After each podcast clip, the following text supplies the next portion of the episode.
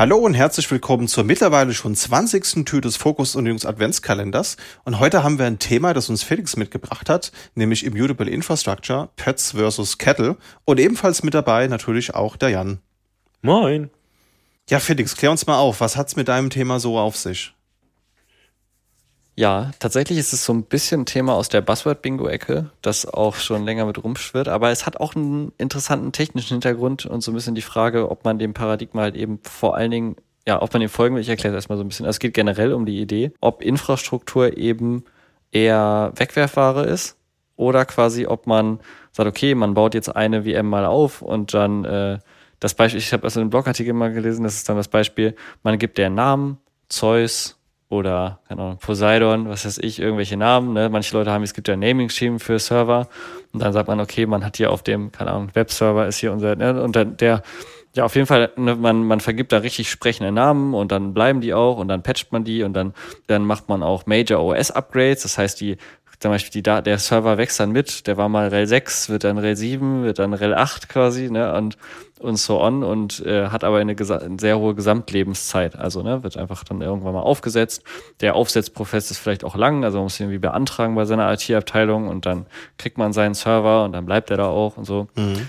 Genau. Also diese, diese Welt quasi. Und in der spielt dann natürlich auch viel äh, viele Themen, um die du dich auch zum Beispiel kümmerst, also einen, ein Satellite zum Beispiel, die dann irgendwie verwaltet, ja, und vielleicht auch äh, mit irgendeinem Config-Management, das da quasi regelmäßig Updates drüber fährt, dass die mit Ansible irgendwie betankt und alle möglichen Sachen. Das ist quasi so eine Welt und dies muss auch gar nicht alt sein. Es ist halt nur ein, eine Methode, das zu mhm. machen, mhm. so.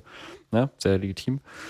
Und Immutable Infrastructure wäre dann eher so ähm, Compute als Wegwerfware. Mhm. Im extremsten Fall, zum Beispiel, ich habe jetzt einen man kann das ja einfach mit äh, für, für Cloud-Server zum Beispiel, oder wenn man halt irgendwie mit vSphere geht das auch, wenn man halt irgendeinen einen Hypervisor hat, der halt sehr also schnell die Maschinen halt starten kann und im Zweifelsfall auch mit Cloud Init dann konfigurieren kann direkt, dann sage ich, okay, ich mache halt in das, dieses Boot-Skript, mache ich die Installation von der Software, die da läuft, mache ich da schon mal direkt mit rein und dann konfiguriere ich, lasse ich die Maschine halt hochfahren, eigentlich nur über eben den Aufruf an den, an den Hypervisor und sage, okay, das wird dann installiert und dann läuft der einfach. Also da guckt auch keiner drauf. Im Zweifelsfall, im Extremfall hat da noch nicht mal jemand SSH-Keys. Es gibt gar keinen Zugang quasi, man kommt da gar nicht drauf so, sondern die Maschine ist halt immutable im Sinne, die ist halt abgeschlossen, die bootet halt einfach in ihren Zweck. Mhm.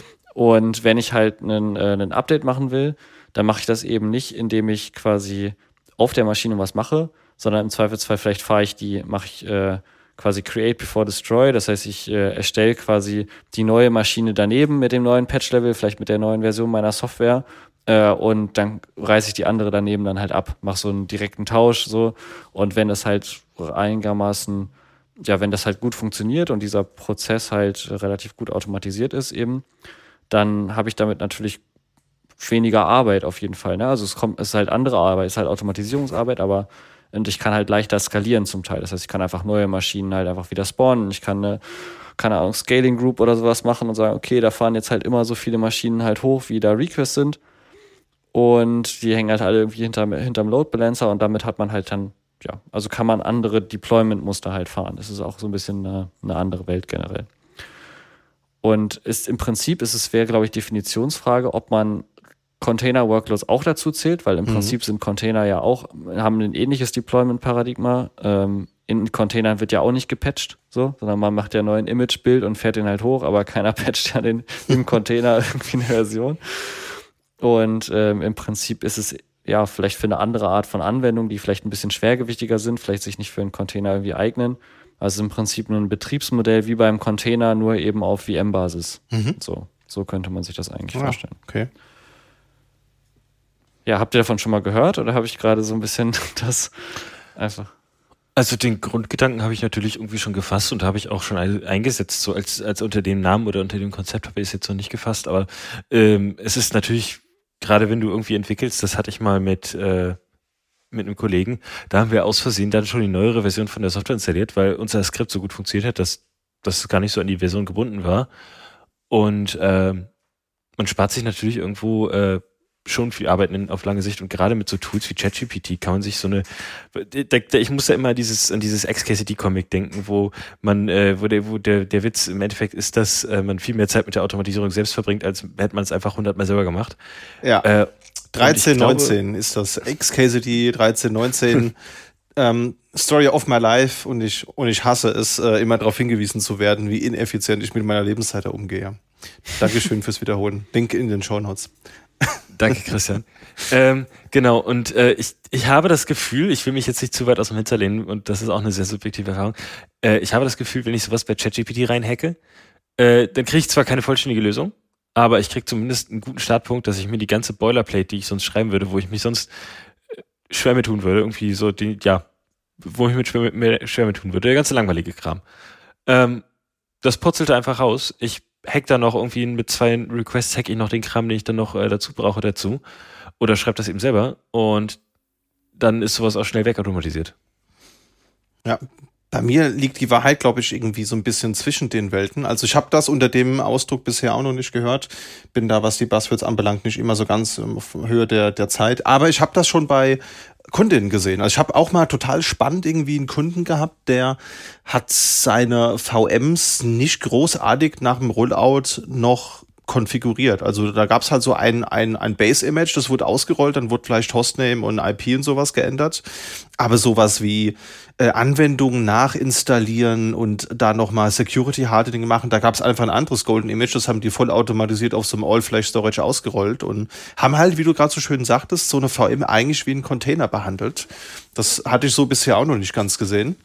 Und in meinem Homelab mache ich so, dass ich auch automatisiert das alles ausrolle. Also ich habe hier so, so zwei Lenovo Mini Think Center, die kaum Strom verbrauchen mit ein bisschen Storage, da läuft Proxmox drauf und ich habe quasi den, den Weg, wenn ich jetzt vom USB-Stick, ich weiß, das könnte ich auch übers Netzwerk installieren, aber man will sich im Jahr 2023 nicht mit Netzwerkboot und Pixie-Boot auseinandersetzen.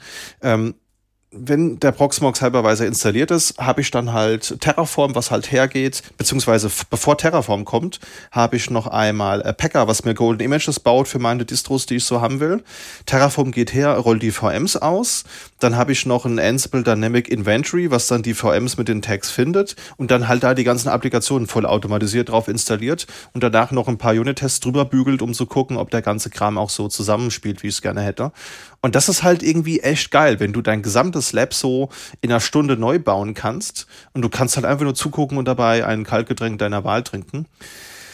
Aber trotzdem ist es so, dass die VMs personalisiert irgendwie wie Namen haben. Also ich habe ja auch so ein, so ein Namensschema und dann sind die auch im, auch im Backup und ich pflege die auch. Ja, also wie du gerade sagtest, Felix, ich habe dann auch so ein, so ein Patch-Management-Tool. Da werden dann halt Patches auch installiert und die Maschinen dann mal gebootet, wenn sie es denn brauchen, mit Monitoring ausplanen und dem ganzen Käse, der dazugehört.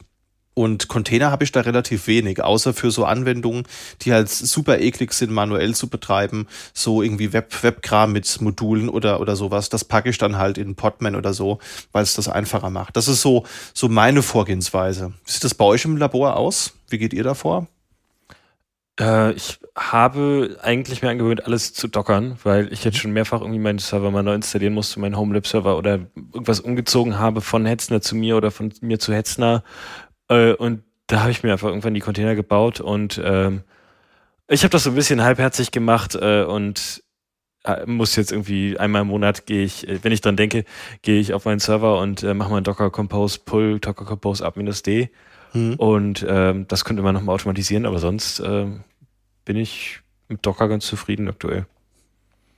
Das habe ich auch bei einem meiner, meiner virtuellen Server, die ich im Internet betreibe, habe ich es genauso gemacht. Da habe ich halt auch, da sind die Anwendungen wirklich gut. Ich meine, auf dem Server, den du im Netz hast, wirst du potenziell Webdienste betreiben und das halt manuell machen, manuell für Nextcloud, PHP-Module runterladen oder so. Das gehört halt eher so in die Kategorie, wie mache ich mein Leben spannender. Also da werfe ich auch lieber, lieber weg, weil Container ist ja zustandslos, hab Backup, Datenbank ist wo ausgelagert. Das macht das Ganze dann schon ein bisschen eleganter. Was dein Konsens zu dem Thema, Felix? Ja, mit der Frage nach dem Homelab. Also im Homelab habe ich tatsächlich auch äh, nur quasi Golden OS Images, die ich dann aber danach noch konfiguriere, eben im Config Management. Ähm, aber ich habe auch nicht mehr so viele Applikationen irgendwie, weil ich eben nicht dazu komme, das Ganze zu warten und zu betreiben. Äh, das muss mal laufen irgendwie und ich habe dann das möglichst, möglichst runtergefahren eigentlich. Ähm, wo ich es aber ganz spannend finde, also eben diesen, diesen Ansatz, wo ich das auch nochmal, eben auch für ein Homelab-Projekt auch nochmal mehr machen wollte, ist eben für Maschinen, die dann ja, im Prinzip, wo tatsächlich dann Software irgendwie läuft, die man selbst entwickelt hat und die dann einfach nur so für sich stehen, wo dann einfach ein VPC irgendwie rumsteht, ohne große Infrastruktur rum, drumrum und äh, im Prinzip sagt, okay, ich, ja, den jetzt vielleicht zu patchen, dass man den vielleicht dann eher einfach, wenn das so eine Kleinigkeit ist, den einfach mal, mal neu durchzieht. Ich finde halt von, also vom Entwicklungszyklus kann man vielleicht nochmal zurück so ein bisschen festhalten, also habe ich jetzt irgendwie fest, oder habe ich das Gefühl, es ist halt, es eignet sich, glaube ich, gut eher das Betriebsmodell, ähm, wenn ich das eben professionell mache und sehr viel für, also sehr darauf angewiesen bin, dass das Ding eben immer wieder hochkommt im Zweifelsfall und dass ich eben auch diese Skalierungsfaktor brauche, halt, dass ich da von diesen Sachen irgendwie profitiere. Ähm, für die Entwicklung, wenn man jetzt zum Beispiel nur so einmal den Service aufbaut, ist es halt schon ein bisschen nerviger zu entwickeln. Mhm. Äh, weil du müsstest ja im Zweifelsfall, wenn du halt das neu testen willst, musst du ja mal komplett die Maschine abreißen und da wieder komplett neu booten. Das heißt, am Ende ähm, läuft es irgendwie darauf hinaus, dass du halt das, dass die Maschine einmal bootest, dass dieses Automatisierungsskript, was das dann konfiguriert, irgendwie schreibt und dann ähm, das nur so ein paar Mal hin und her spielst. So. Ich finde es auch was, wo ich mir noch selber nicht ganz sicher bin, das ist eher so ein bisschen laut gedacht. Viel aus dieser Welt äh, läuft halt immer, da werden halt mit, mit Terraform, den Maschinen mit Cloud Init gebootet aber was man da sieht, das sind dann halt oft so Bash-Deployment-Skripte, wo ich mir dann, ja. Curl, als, Curl, Curl Pipe Bash dann, ja, schön als Root. ja, und das ist dann so ein bisschen die Frage, man kann das auch mit Ansible kombinieren, dass man sagt, okay, man, man hat das Playbook halt im Code und halt zur, zur also das Playbook wird halt rüber kopiert. Ähm, das heißt, man kombiniert diesen, Ansible, diesen Ansatz mit Ansible eigentlich dass man halt sagt, okay, aber dagegen Localhost dann, du hast ja keinen mhm. Controller, sondern ne, du kopierst die rüber, Cloud Engine führt das aus und macht die Konfiguration, finde ich dann noch ein bisschen schicker zu schreiben, weil für die US-Konfiguration ist tatsächlich so ein Playbook schon ein bisschen schicker als ein Bash-Skript, muss man gestehen. So. Oh ja. Ja, ich bin noch nicht zum finalen Schluss gekommen, ob ich das, das so. Aber das ist auch so ein bisschen die Frage, es hat natürlich ein Kernproblem, ähm, das, was ja Container ja auch meist oder als Kubernetes, es gibt Lösungen dafür auf jeden Fall. Jan, es kann da quasi nochmal noch mal einwerfen, aber äh, das klassische State-Problem, Storage. Das heißt, wenn ich halt irgendwie Datenbanken betreiben will und sowas, da gibt's natürlich auch irgendwie Stateful Sets und alles, was man da halt machen kann. Aber ähm, das ist natürlich auch wieder, ne, du kannst eine Datenbank wahrscheinlich nicht mit einem Immutable Infrastructure äh, VM-Pattern betreiben, wo du die halt jedes Mal komplett killst, weil du musst ja den, es kommt ein bisschen drauf an, ob du die halt dann runterfahren kannst nochmal und der, der, die Disk quasi, der, der Speicher liegt halt nochmal irgendwo anders. Also State ist immer das Problem. So, da wird's immer hakelig quasi. Bei Stateless-Applikationen ist ja easy, ne? VM einfach hochfahren, die sich dann irgendwo meldet. Das kann ja, also ich kann jeder, aber das ist ja der einfachere Fall. Ich muss auch zugeben, ich weigere mich mittlerweile Bash-Skripte zu schreiben, muss ich mal ganz ehrlich hier sagen. Also nicht, weil ich Bash-Skripte blöd finde, sie haben immer noch ihre Daseinsberechtigung, keine Frage. Aber wenn es darum geht, Dinge im Arbeitsalltag wegzuautomatisieren, das macht halt einfach viel meines täglichen Doings aus, dann will ich was haben, wo ich schnell zum Ergebnis komme, das Ganze idealerweise idempotent ist, wie das zum Beispiel bei Ansible der Fall ist, und wo es reproduzierbar ist im Sinne von, ich kann dann mit dem Unit-Test ran. Das muss ich bei Bash ja alle selbst machen. Ich muss selbst, wenn installiert, dann mache das nicht, wenn nicht installiert, dann tue das. Und das ist halt einfach viel aufwendiger, weil dafür hat man halt diese Tools erfunden, die einem die Arbeit abnehmen. Von daher würde ich, glaube ich, um die eingehende Frage von dir zu beantworten, Felix, vermutlich sagen, dass ich eher so Wegwerfware bin, aber trotzdem ähm, nicht bei jeder Änderung sofort das Ganze wegwerfen. Weil es irgendwie so eine Mischung aus beidem, aber mehr wegwerfen als manuell machen. So würde ich es, glaube ich, zusammenfassen wollen.